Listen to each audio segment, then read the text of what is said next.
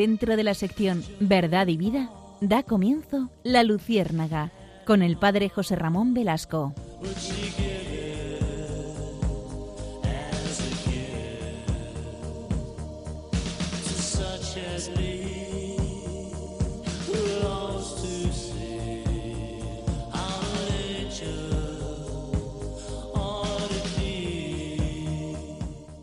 Corría el año 1512 y el Papa Julio II, mediante una bula, convoca el Año Santo Lebaniego. ¿Qué es esto? Pues eh, el Papa, sabiendo que en el monasterio, en el monasterio de, de, de se conserva el trozo más grande del niño crucis que se conoce, concede el don, concede la gracia, concede la facultad de que eh, se pueda dar ese año santo. ¿Qué es eh, ese año santo lebaniego? Pues o año jubilar en Líbana. Es aquel que en el que el 16 de abril, festividad de Santo Teoribio, Santo Teoribio de Líbana, cae en domingo. ¿Y dónde está Líbana? En Cantabria, en España, junto a Jerusalén, Roma, Santiago de Compostela, Urda y Caravaca de la Cruz, tienen derecho a celebrar el Año Santo, eh, pues precisamente por esta facultad de eh, tener esos, esos eh, pedazos de, la cruz de Cristo. Muchos se preguntarán, pero, pero ¿es verdad que, está ahí un trozo de la cruz de Cristo? Bueno, si ustedes tienen la paciencia para acompañarnos durante todo este recorrido, iremos viendo si es verdad o no es verdad que allí está un pedazo, un trozo de la cruz de Cristo. Se venera desde hace muchos siglos en Líbana esta, esta realidad. Además, ustedes saben que en Líbana hay otros aspectos culturales importantísimos, importantísimos. Por eso, en este año jubilar, queremos detenernos en Líbana, un, monasterio que para muchos de ustedes seguramente es desconocido, porque, eh, porque yo he ido preguntando a algunas personas de mi entorno y, desconocían absolutamente el monasterio, siendo un monasterio muy importante. Ustedes saben que, la geografía española está cuajada de monasterios que han, que han construido no solamente la fe, también la cultura. La cultura. Y Liébana tiene un gran, un gran sentido y, una gran proyección a nivel cultural y de fe, ambas de fe precisamente por, por ese apoyo dentro, de, dentro de, del Camino de Santiago y de eh, esa veneración al niño crucis y también culturalmente por, eh, por, el gran esfuerzo que hizo de expansión de, la cultura con los beatos de Lieban, etcétera, de los cuales vamos a hablar. Por eso, si les parece, acompáñenos porque va a estar muy interesante este programa. Ya verán cómo van a disfrutar. Eh, abríguense porque en Cantabria hace fresquito, como ustedes saben, estará lloviendo, y pero nos vamos a ir para allá, nos vamos a ir a Cantabria. En Cantabria es un lugar precioso donde ustedes van a disfrutar con nosotros. Buenas noches, Iria Fernández. Buenas noches. Ustedes saben que Iria Fernández también es del norte, pero de Galicia, donde también llueve un montón y, es, es, una tierra preciosa. Y Alex Gutiérrez, que también nos acompaña en los mandos, que tampoco está en Cantabria, pero que tiene ganas de ir. Pues nada, acompáñenos con nosotros esta noche.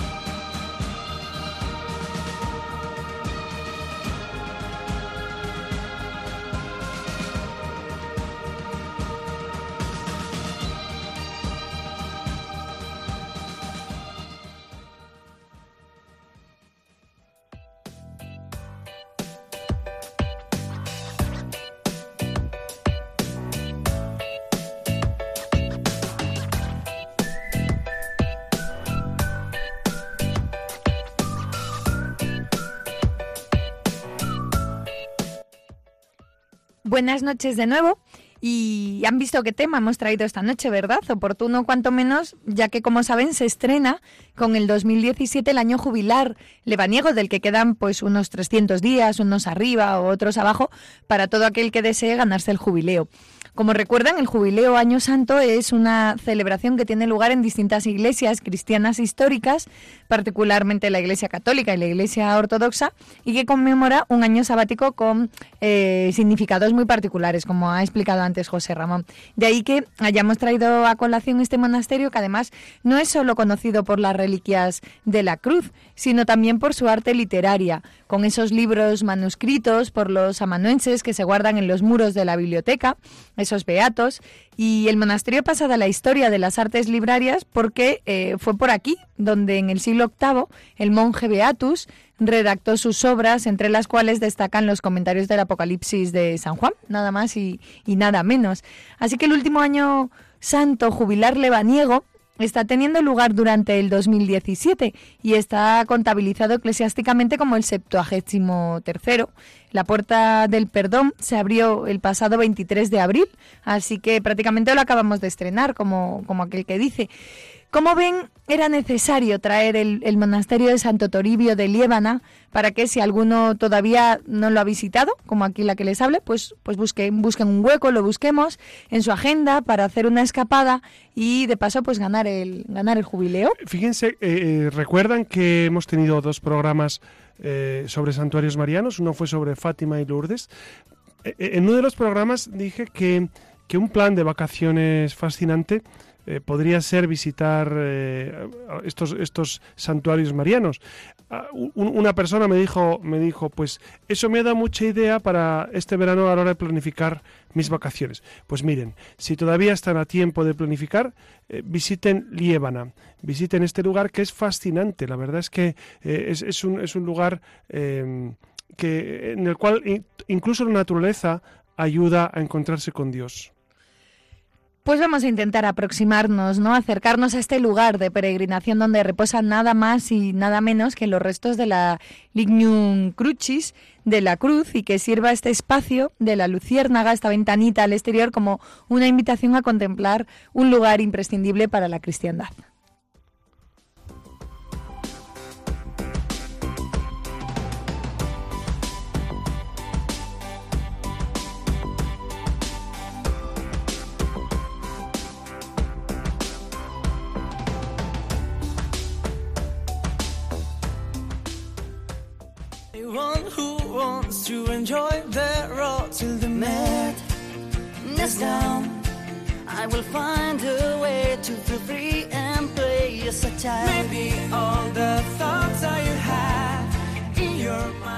Estamos escuchando al grupo Aurin con su canción Last Night on Earth, que trata sobre todo aquello que necesitamos expresar y que por algún motivo no hemos tenido ocasión de hacer. De esto va nuestra siguiente sección.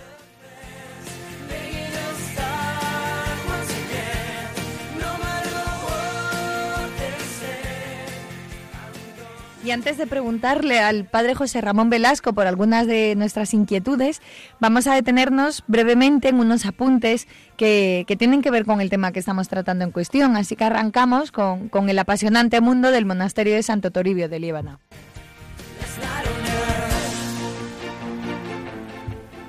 El origen del monasterio es oscuro. Durante el reinado de Alfonso I, este repoblaría Líbana en una etapa temprana de la Reconquista a mediados del siglo VIII. La primera referencia del monasterio de Turieno, bajo la advocación de Santo Toribio, data del siglo XII.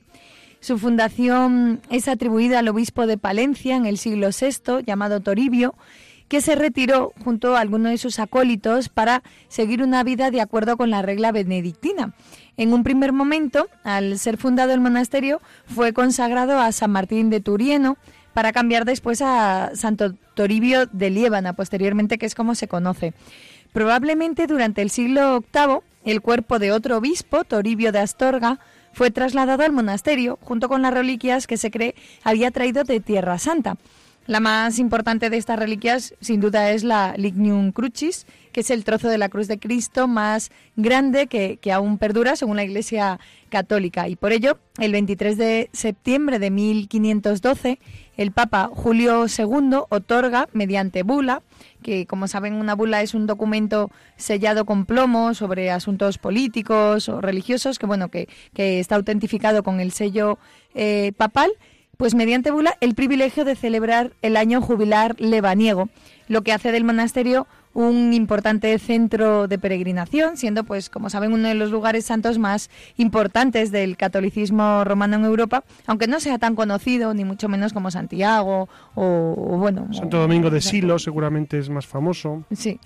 Es posible que a mediados del siglo VIII, una vez consolidada la reconquista en la zona de Líbana, se trajesen aquí los restos del obispo Toribio de Astorga y las reliquias que, eh, según la tradición, como hemos dicho antes, pues habían sido traídas de Jerusalén para depositarlas en un lugar seguro que, era este monasterio, ¿no? Que, además había adquirido mucho prestigio en el territorio cristiano. Dense cuenta que es verdad que muchas reliquias eh, que, son traídas eh, a Europa occidental, eh, fundamentalmente en tiempos de, de, las cruzadas, muchas reliquias permanecen aquí en, en, en, España, en Francia, en Italia, precisamente por ese, por, e, para evitar el expolio de, los musulmanes o previamente por una donación. Entonces, no es extraño pensar que reliquias de tiempos de Jesús que milagrosamente se han ido conservando, pues de repente aparecen en Occidente. Me estoy ahora eh, refiriendo fundamentalmente a la Sábana Santa de Turín, por ejemplo. La gente piensa, pero ¿cómo se va a conservar la sábana de Jesús durante 20 siglos? Y yo me pregunto, ¿y por qué no? ¿Y por qué no se va a conservar de padres a hijos, de tradición en tradición? Y sobre todo con, este, con esta estructura de, monasterios que, era un lugar seguro. Fíjense, eh, lo que decías antes, Siria, eh, el niño Crucis lo llevan a Líbana porque es un lugar seguro, está en las montañas, está más allá, al otro lado de, los picos de Europa, y entonces eh, es un lugar más seguro de cara a una invasión de los, de los musulmanes, eh, de los sarracenos, de, los que están, eh, pues de alguna manera, poblando España en ese momento. Entonces, así es como, por ejemplo, también la el hecho de que Santiago se encuentre en, el Finisterre, en el final de la tierra, pues tiene mucho sentido para evitar eh, el saqueo por parte de los, de los sarracenos que, en ese momento están, están en España. Y como habrán escuchado que hemos hablado de Toribio de Palencia, Toribio de Astorga y demás, pues, pues es importante diferenciarlos, ¿no? Por un lado está Santo Toribio de Palencia, que es el monje fundador del monasterio, y por otro lado Santo Toribio de Astorga, que es el obispo cuyos restos fueron trasladados al monasterio de Santo Toribio para eh, su protección de la invasión musulmana, lo que acabas de comentar. Santo Toribio de Palencia fue un monje del siglo VI que llegó a Liébana con la intención de vivir, como habíamos dicho, en una vida sencilla, en conexión con la naturaleza, con Dios. Y fue precisamente este monje, junto con sus compañeros, quien se encargó de construir un oratorio que después se convertiría en templo de estilo románico en honor a San Martín de Turieno, o lo que es lo mismo, al monje francés eh, San, Martín de Tours. Y fueron así los, los monjes de esta orden los primeros pobladores eh, del que se convertiría en un momento dado en el principal centro de peregrinación de toda Europa. Santo Toribio de Astorga fue un obispo que de joven estuvo en Jerusalén custodiando las reliquias de Jesucristo y que obtuvo el permiso del Papa de la época para trasladar el brazo izquierdo de la cruz de Cristo hasta Astorga. Esta reliquia, así como sus restos, una vez muertos, eran de enorme valor para la cristiandad y por eso todo se trasladó hasta Líbana, pues eh, ante el inminente avance de la invasión de los musulmanes. Es en ese siglo, en el siglo VIII, cuando el monasterio está en su mayor auge. Eh, tiene la reliquia, una reliquia que es única en el mundo, que es el trozo más grande de la cruz de, la cruz de Cristo, con los restos de un santo, al que además se le atribuían milagros, con un fraile benedictino, el Beato de Liébana, que escribe en este siglo los comentarios del Apocalipsis o, o el Odeu Verbum, convirtiéndose en el primer ideólogo de la Reconquista puesto que, bueno, aún España no existía como nación, ni Asturias, ni Cantabria, y que eran regiones, pues, que no eran lo que se conoce como las regiones que hoy conocemos. Nos encontramos, por tanto, en una época en, en la que estamos en el reino de Asturias de Santillana. Así que con el tiempo, el monasterio pasa, a ser, pasa de ser ocupado por los benedictinos a pertenecer a la orden de los franciscanos, que son los actuales moradores, ya que los eh, frailes de esta orden son, a partir de un momento de la historia, los custodios de, de todas las reliquias del mundo cristiano. Claro, precisamente tiene mucho sentido porque en, en Tierra Santa son los franciscanos los que custodian los santos lugares y están haciendo una labor eh, descomunal, impresionante, porque incluso a un riesgo de sus vidas. Eh, hemos visto cómo, en Siria los franciscanos están allí atendiendo a la población, etcétera, y, es y es lógico que también eh, estas reliquias tan eminentes, pues las, las custodian ellos, incluso en Líbano, por supuesto. Y ahora vamos a hablar del monasterio así como obra arquitectónica porque también es importante, ¿no? ¿Por qué no? es, el edificio más importante es la iglesia, que además es de estilo gótico y bueno, se ha remodelado varias veces desde el siglo XIII. Fue construida sobre un edificio prerrománico y, románico y el templo pues sigue las directrices de, del gótico monástico de influencia cisterciense. La iglesia tiene planta rectangular, tres naves, la fachada es muy similar a la Abadía de los Cuerpos Santos, que es la catedral que está en Santander. Sus puertas en el muro meridional son de estilo románico y la puerta municipal, que es la que nos interesa, sobre todo de cara a la apertura del año jubilar, es la puerta del perdón. Solo se abre en cada año Santo Jubilar, que es eh, en el día de Santo Toribio, que como hemos dicho al comienzo del programa, cuando coincide en domingo. El Lignum Crucis está recogido en una de las capillas abovedada de estilo barroco en el muro norte de la iglesia. Está vigilada por una efigie del fundador de la capilla, Francisco Gómez de Otero y Cosío, que fue inquisidor de Madrid y arzobispo de, de Santa Fe, de Bogotá. La madera se encuentra dentro de un reliquiario que tiene forma de cruz de plata dorada, con que bueno, que es de tradición gótica. Las medidas del leño, que esto es lo curioso, es de 635 milímetros el, el, palo vertical y 393 el travesaño y tiene un grosor de 40 siendo así que, esto es lo que nos interesa, ¿no? La reliquia más grande conservada de la Cruz de Cristo, por delante de la que se custodia en San Pedro del Vaticano. Y un análisis científico de la madera de ese trozo determinó que la especie botánica es la madera de ciprés, tratándose de una madera extraordinariamente vieja y con lo que no excluye la posibilidad de que dicha madera pueda alcanzar una edad superior al, al periodo de tiempo que le corresponde al área común, ¿no? Ese mismo estudio especifica que, que es precisamente en Palestina donde aparece ese, esa especie botánica, ¿no? Pues, para, para los incrédulos son datos bueno, cuanto menos curiosos. Y ya que hemos sacado a colación pues el, el, tema de la cruz, es un buen momento también para seguir ampliando el misterio, porque como saben, el Lignum, Lignum, Lignum Crucis es una reliquia del cristianismo que, se refiere al madero usado por los romanos para crucificar a Jesús. Y bueno, esto ya lo sabíamos porque lo llevamos diciendo a lo largo del programa. Lo que no, sabe, no sé si saben es que tras el concilio de Nicea, Helena, que era la madre del emperador Constantino, se habría trasladado a Jerusalén con, con una delegación imperial con la intención de erigir allí eh, la iglesia del Santo Sepulcro. Existe una leyenda, que es una leyenda áurea, que mm, del siglo XIII, donde se cuentan, se relatan detalles de carácter antisemita sobre el hallazgo de la cruz. Se dice que Elena, cuando llegó de Jerusalén, se reunió con los judíos que vivían allí, porque le habían dicho que tenían escondida la cruz. Ellos se negaron a decirle dónde la tenían y, y bueno, había una profecía que indicaba que si, que si encontraban los cristianos la cruz, desde ese momento la gente judía no reinaría nunca más. Entonces Elena montó en cólera y amenazó con quemar a todos los judíos de la ciudad y ante tal amenaza les fue entregado eh, un tal Judas que, según decían, sabía el lugar donde había sido escondida la cruz. Tras diversas torturas, consintió en llevar a la emperatriz al lugar y estar sobre él. Se difundió un perfume, un leve temblor del suelo. Judas se convirtió, se bautizó tomando el nombre de Ciriaco y él mismo cavó hasta encontrar las tres cruces que estaban en aquel sitio. Luego los colocó, las colocó a los pies de la emperatriz y, bueno, claro, tenían que averiguar cuál de las tres era la cruz del Señor. Así que Elena hizo detener un cortejo fúnebre que pasaba por allí. Se acercó, bueno, acercaron al muerto a, a las cruces y como el muerto resucitó ante la tercera cruz, se pudo comprobar que esta era la verdadera.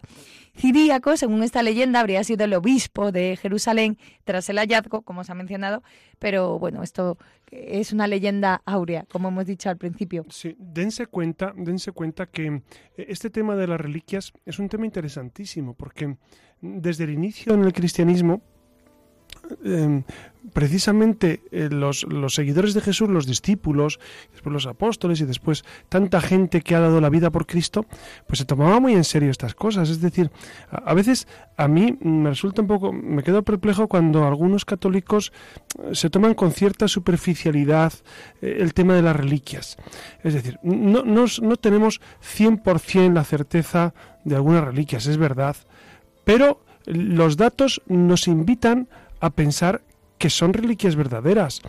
Ah, hay, un, hay una, una afirmación que hacen algunos diciendo que si juntaran todos los pedazos de la cruz de Cristo eh, haríamos un bosque. No es verdad, no es verdad, porque hay poquísimos lugares donde eh, el, monasterio o, la iglesia en particular eh, afirma que tiene un pedazo de la cruz y, y, y, juntos no, no, no, ocupan lo que ocupa una cruz. Entonces, no es verdad que juntando todos los pedazos de la cruz de Cristo haríamos un bosque de, cruces, no es cierto. Y luego no sé hasta qué punto cada, cada pedazo que se dice de la cruz de Cristo es realmente de la cruz de Cristo. Eso ya eh, sería cuestión de hacer, de, cotejarlo científicamente, analizar los distintos pedazos que existen. Pero miren, eh, yo ante esto, de entrada, yo me lo creo. Y dirán, pero tú eres muy crédulo. Digo, hombre, llevan siglos y siglos de, de, de creencia y una creencia pues basada en datos históricos reales. Es lo mismo que, que, la sábana santa. Eh, hay datos históricos reales de, sobre esa y después están los descubrimientos científicos que han hecho sobre, sobre la sábana santa, que son, que son fascinantes. Entonces al final dices, ah, pues mira, es, esa reliquia, la sábana santa, al final es verdad. ¿Por qué no va a ser verdad el niño crucis también? ¿Por qué no va a ser realmente eh, un trozo de la cruz en la que nuestro Señor dio la vida por nosotros. Entonces, eh, de entrada, de entrada yo creo que tenemos que ser, por lo menos, aceptar esto. Es verdad que, si uno no cree en esto, no le implica en absoluto la fe. Nuestra fe eh, está basada en, eh, en, la fe en un Dios trinitario, en, en, el credo, en los sacramentos que tenemos, en los mandamientos que practicamos y ya está. Entonces, todas las demás cosas, lo decíamos cuando hablábamos también de la Virgen María, si ustedes recuerdan, cuando hablábamos de las apariciones de Fátima y de Lourdes. Hombre, si uno no quiere creer en esas apariciones, pues no está cometiendo herejía. Pero es de bastante sentido común pensar que realmente la Virgen se apareció, puesto que los papas han, han, avalado con su presencia y con su palabra esas apariciones. Pues ha ocurrido semejante con el niño en crucis de Liébana eh, o, el de Caravaca de la Cruz. Entonces, son cuestiones que eh, yo creo que el sentido común nos invita a creer, ¿no? Sí, eh, efectivamente también por, por la península y mm, bueno, no desperdigados, pero sí fragmentos de la Lignum Crucis, ¿no? No solo en Caravaca de la Cruz, en, en Valladolid la cofradía de la Santa Veracruz cierra su procesión con, con la custodia de Lignum Crucis, labrada en oro y piedras preciosas, o en Salamanca, también la cofradía de la Veracruz, que abre la procesión del resucitado con el paso del Lignum Crucis, que es un relicario en plata en forma de cruz sí, labrado. Y siempre son pedazos muy pequeños. Sí, sí, Son pedazos de la cruz muy chiquitines que uno no tiene por qué no creer que sean realmente del Niño Crucis. Ten en cuenta que han pasado muchos siglos desde que Santa Elena descubrió la cruz. Claro, de hecho, la de Salamanca eh, supuestamente contiene la intersección de los brazos de, de, de, la cruz, ¿no? Donada por Fray Juan de San Antonio. Y lo mismo ocurre también en la Semana Santa Soriana o en Andújar. Vamos, que en Córdoba, que son muchos los sitios, aunque probablemente, bueno, son espacios minúsculos, ¿no? Eh, lo que tú decías. Y, luego yo repetiría, yo no sé si, todos son verdad o no, no lo sé. Y, creo que es muy difícil saberlo, supongo que será muy complicado saber en cada caso. Pero a, mí eso no, no me obstaculiza el creer que realmente algunas de estas reliquias son verdaderas, sin ningún problema, o todas son verdaderas, sabiendo que mi fe, nuestra fe, se fundamenta en la palabra de Jesús, en los evangelios y en lo que el credo nos indica. Y tenemos que hablar también de los beatos. Sí, sí, es fascinante. Los beatos son los libros que escribió el beato de Liébana, pues eso, comentando el Apocalipsis y comentando las Escrituras, que tienen unos, unas pinturas, unos dibujos fascinantes. Si ustedes tienen curiosidad, eh, y no pueden ir a Liébana, por supuesto, a ver algunos de esos, de esos beatos, que yo no sé si se conservan en Liébana todavía todos, seguramente en la Biblioteca Nacional habrá parado alguno, eh, pero si no en Internet tienen, tienen imágenes de ellos, son fascinantes. Efectivamente, los beatos son manuscritos que de los siglos X y XI, más o menos abundantemente ilustrados, donde se copia el Apocalipsis de San Juan y los comentarios sobre este texto redactados en el siglo VIII por el beato de Liébana. Escribió los comentarios al Apocalipsis de San Juan en el 776 y diez, años después, en el 786, redactó la, versión definitiva. Y en esa versión lo que hace es eh, eh, plantar frente a la crisis por la que pasaba la Iglesia en aquellos años e intenta demostrar que está en posesión de la tradición sobre la llegada y predicación del apóstol Santiago en España. Por eso, eh, para ello, no se basa en ciertos escritos del libro breviario de los apóstoles. Estos comentarios contienen además uno de los más antiguos mapamundis del, del mundo cristiano y desde este monasterio el beato participó en la lucha contra Elipando, que era obispo de Toledo, que defendía entre otras la teoría del adopcionismo y hasta una teoría herética, sí. Sí, pues se unió también el, obispo de Osma. Creo que, que bueno, que, efectivamente vale la pena acercarse al monasterio para poder eh, ver estos manuscritos, ¿no? Del beato. Y bueno, no sé, José Ramón, imagino que, que habrás estado en Santo Toribio de Liébana. ¿no? Eh, sí, sí he estado. Pues no sé si... He estado tres veces. Pues nada, pues si quieres compartir tu experiencia... Bueno, la, experiencia es muy sencilla porque... Yo, yo, visualizo el monasterio como algo así como Guadalupe detrás de unas montañas o algo así como Javier, eh, sí, que no es un pueblo al uso, ¿no? sino que está apartado. Sí, justamente. Eh, dense cuenta que que eh, en España siempre eh, los monjes, bueno, en España y en todas partes del mundo, los monjes siempre eligen lugares apartados para apartarse del mundo y encontrarse con Dios. Entonces, Lievana también eh, vive esa realidad de ser, de ser un lugar apartado donde es fácil uno encontrarse con Dios, es decir, es fácil que, que, en ese lugar pues uno encuentre la paz que el mundo no puede dar. En la Cartuja de Miraflores de Burgos hay un cartelito a la entrada o por lo menos había cuando yo iba por allí, que decía, Señor, danos la paz que el mundo no puede dar.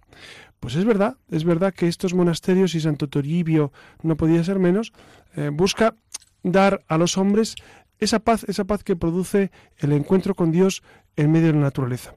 Es un lugar fascinante, Santo Toribio, y los, los frailes eh, procuran siempre eh, hacer que la visita esté preñada de un grandísimo sentido religioso, dan a besar la cruz y, y, con mucho fervor yo veo que los peregrinos acuden y, es verdad, y es verdad que muchas personas pues encuentran eh, una gran paz, incluso, incluso algunas personas, pues es verdad que, mm, vuelven al camino del Señor eh, en, estos lugares sagrados, porque es verdad que son no son lugares mágicos, e, esa palabra hay que desterrarla del lenguaje cristiano, eh, no son lugares mágicos, porque lo mágico tiene más que ver con esoterismo que con lo que realmente es, son lugares de gracia de Dios, son lugares en los que Dios actúa de manera especial, son lugares de encuentro, de encuentro con el Señor, de encuentro con los hermanos también, por supuesto, pero tiene ese sentido profundo. Fíjense que incluso en el Camino de Santiago, los que, eh, los que lo hemos hecho, pues encontramos em, ese camino eh, salpicado de, de, monasterios, de iglesias, de, de, lugares santos donde la fe se revitaliza. Dios ha puesto estos medios para que nuestra fe eh, se revitalice. Repito, no es necesario para la salvación, por supuesto que no. Para la salvación son necesarios los sacramentos, pero son ayudas de la gracia para eh, continuar el camino. Entonces, yo insisto en que si ustedes pueden visitar monasterios, santuarios, etcétera, háganlo, háganlo, porque es, es un turismo que, que, les ayudará mucho. Ahora que estamos en esta época en la que eh, el turismo está copando cada vez más y más eh, pues a, las personas, aprovechen, aprovechen para, para visitar lugares santos, porque realmente el espíritu se serena. ¿Cuántas veces en las vacaciones uno acaba más cansado precisamente porque el espíritu no se ha serenado? Y entonces uno en vacaciones necesita serenar el espíritu. Y estos lugares ayudan profundamente a encontrarse con Dios. El Apocalipsis, que los arrianos se negaban a considerar como un libro revelado y que se centra en la divinidad de Cristo, se convierte a partir del siglo VIII en el texto faro de los cristianos que resistían. El Apocalipsis es una obra de combate, es una verdadera arma teológica contra todos los que no veían en Cristo una persona divina en el mismo plano que Dios Padre. El clero de Asturias reanuda la prescripción del cuarto concilio de, de Toledo, so pena de excomunión, ¿no? El Apocalipsis debe considerarse como un libro canónico, se leerá en la misa entre la Pascua y el Pentecostés. Justo, es que, es que todavía eso seguimos haciéndolo, precisamente por la necesidad, por la necesidad de, de de recordar la esencia de nuestro cristianismo y es que Cristo es Dios. Los arrianos saben ustedes que es, que es eh, ese grupo que, que origina Arrio, eh, que fundamentalmente y en resumen decía que Cristo es un hombre perfecto, es un hombre como jamás ha existido otro, eh, es un hombre con unas cualidades excepcionales, pero no es Dios. Entonces, precisamente el Apocalipsis viene a afirmar esa divinidad de Jesucristo. Pues precisamente el Apocalipsis, José Ramón, asusta a algunos católicos. ¿No? Es un libro que también eh, es curioso ver cómo se lo planteaban en el siglo VIII como una arma teológica y, bueno, y ahora a algunos católicos les asusta. Yo no sé qué le podrías decir con respecto al Apocalipsis. Eh, eh, el Apocalipsis no es un libro para asustar, no es, no es realmente Em, un, libro catastrófico en el cual es verdad que, que, habla del fin de los tiempos, habla de lo que está oculto, Apocalipto es precisamente aquello que está oculto, revelar lo que está oculto. Bueno, pues em, yo a esas personas que piensan que el, que el Apocalipsis es, es, un libro para, para meter miedo, en absoluto. La Sagrada Escritura jamás eh, está para, para atemorizar, para, mm, para ocultar algunos temas, para... No, no, al contrario, al contrario. Eh, yo, yo, creo que una lectura sosegada del Apocalipsis, que no es sencillo, eh, no es sencillo leer el Apocalipsis, eh, se, lo, se, lo, aseguro, que es necesario leer comentarios del Apocalipsis, porque si no, es fácil que uno se pierda en, ese, en esa encrucijada de, de datos, de de, pues de muchas cuestiones que, se nos escapan. Entonces, si ustedes lo van a leer, eh, yo creo que lo pueden hacer, por supuesto, con un buen comentario.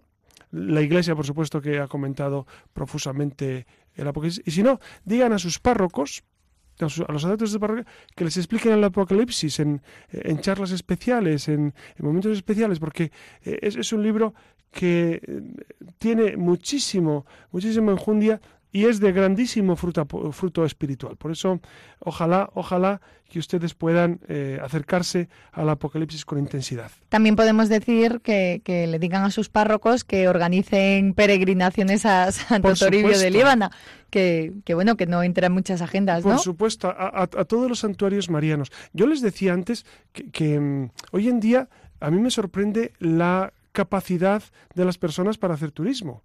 De hecho, de hecho yo estudié en Roma y, he vuelto en muchas ocasiones a Roma y, cada vez que vuelvo me encuentro más gente, es decir, va creciendo cada vez más y más el turismo. Las colas, por ejemplo, para entrar en la Basílica del Vaticano, eh, yo cuando estudiaba allí no las conocía en absoluto, no había colas para entrar. Si no lo sacas por internet es imposible. Dos horas, la última vez que fui al Vaticano, que ha sido en, en mayo, dos horas para eh, esperar para entrar en, el, en la basílica. En la basílica. Entonces, eh, quiero con esto decir que ya que la gente está haciendo tanto turismo, que se ha puesto muy fácil la cuestión turística, ¿no? Y ahora, eh, pues es, es, incluso más económico viajar y, los vuelos son, son, más baratos, en algunos casos, pues yo les invito a que a que viajen, a, que propongan viajes eh, espirituales, ¿no? Que, no es sencillamente hacer turismo, sino ir en peregrinación. Es muy distinto ir en peregrinación que ir de excursión. La peregrinación tiene un sentido de también de expiación de los propios pecados, es decir, tiene que incluir un poco de sacrificio. Por ejemplo, antiguamente caminaban caminaban a, a, Finisterre, a Santiago de Compostela, ¿para qué? Para purificar sus corazones, para hacer que su vida cambiara. De hecho, se ponía como penitencia en la Edad Media se, ponía como penitencia caminar a, Santiago de Compostela. Fíjense qué penitencias. Y ahora ya los sacerdotes ponemos penitencias que, un Padre Nuestro. Un Padre Nuestro, tres Ave Marías. Y entonces me dice, bueno, comparado con aquello, pues no es gran cosa, la verdad. Yo, yo, les, yo les soy sincero, yo creo que lo interesante es el amor que pones en un Padre Nuestro o el amor que pones en peregrinar a Santiago. Pero estos, eh, eh, estos gestos de peregrinar a los sitios y, vivirlo con cierta austeridad, cierta penitencia, nos ayudan mucho, nos ayudan mucho. Ir con fe a Fátima, ir con fe a Lourdes, ir con fe a Liébana, o ir con fe a Caravaca, o ir con fe a, todos estos lugares, de, o, los santuarios marianos que tenemos diseminados por la geografía española, pues por supuesto que, que, que renueva las fuerzas y por supuesto que nos ayuda. Son señales exteriores para que fortalezca el mundo interior. ¿no? Porque, fíjense, nosotros no somos eh, espíritus separados, almas separadas, no, no, estamos encarnados, tenemos cuerpo, somos cuerpo y alma, esa unión sustancial. Entonces nuestro cuerpo también necesita ver, nuestros ojos necesitan ver, nuestras manos necesitan tocar. Por eso Cristo se ha hecho comida, porque necesitamos comer. Y, podía haber dicho Jesús, bueno, cada vez que digáis estas palabras me recibís. No, dijo, cada vez que coméis mi cuerpo, tenéis vida en vosotros. Por eso necesitamos lo físico, lo exterior, necesitamos la peregrinación, necesitamos, eh, incluso fíjense, eh, ustedes rezan el rosario seguramente, pues el hecho de tener el rosario e irlo pasando por nuestra mano eh, es, es, es muy interesante porque eso de alguna manera hace que el cuerpo esté orando. El cuerpo también tiene sus ritmos, tiene sus, tiene sus momentos. El cuerpo necesita orar y, necesita lugares y necesita espacios. Por eso eh, yo recomiendo mucho eh, las peregrinaciones, recomiendo los lugares santos, recomiendo pues, pues eso, ir con devoción y, y rezar y visitar lugares, y visitar, eh, incluso cuando ustedes van a los pueblos y, está la iglesia cerrada, pues ustedes pregunten, seguro que la llave la tiene alguna mujer, algún hombre que se encarga de la sacristía y con mucho gusto seguramente les abrirán la iglesia y les dejarán rezar y les dejarán ver y les dejarán ser catequizados por esos retablos fascinantes de las, de las iglesias, de los monasterios, porque lo hacían para eso, hacían grandes retablos, grandes pórticos, eh, grandes cuadros de santos, se gastaban un dineral aquella gente. ¿Para qué? Porque era un vehículo de catequización. Era un vehículo, por supuesto, de encontrarse con Dios y también un vehículo de catequesis. Bueno, pues yo creo que, que mm, les agradezco muchísimo que estén ahí con nosotros. muchas gracias, Iria Fernández, por estar con nosotros esta noche. Pues muchas gracias y buenas noches. Buenas noches, Alex, por acompañarnos y buenas noches a todos ustedes. Y ya saben, disfruten mucho, disfruten mucho de los lugares santos y del encuentro con Dios. Les ha hablado su amigo José Ramón Velasco.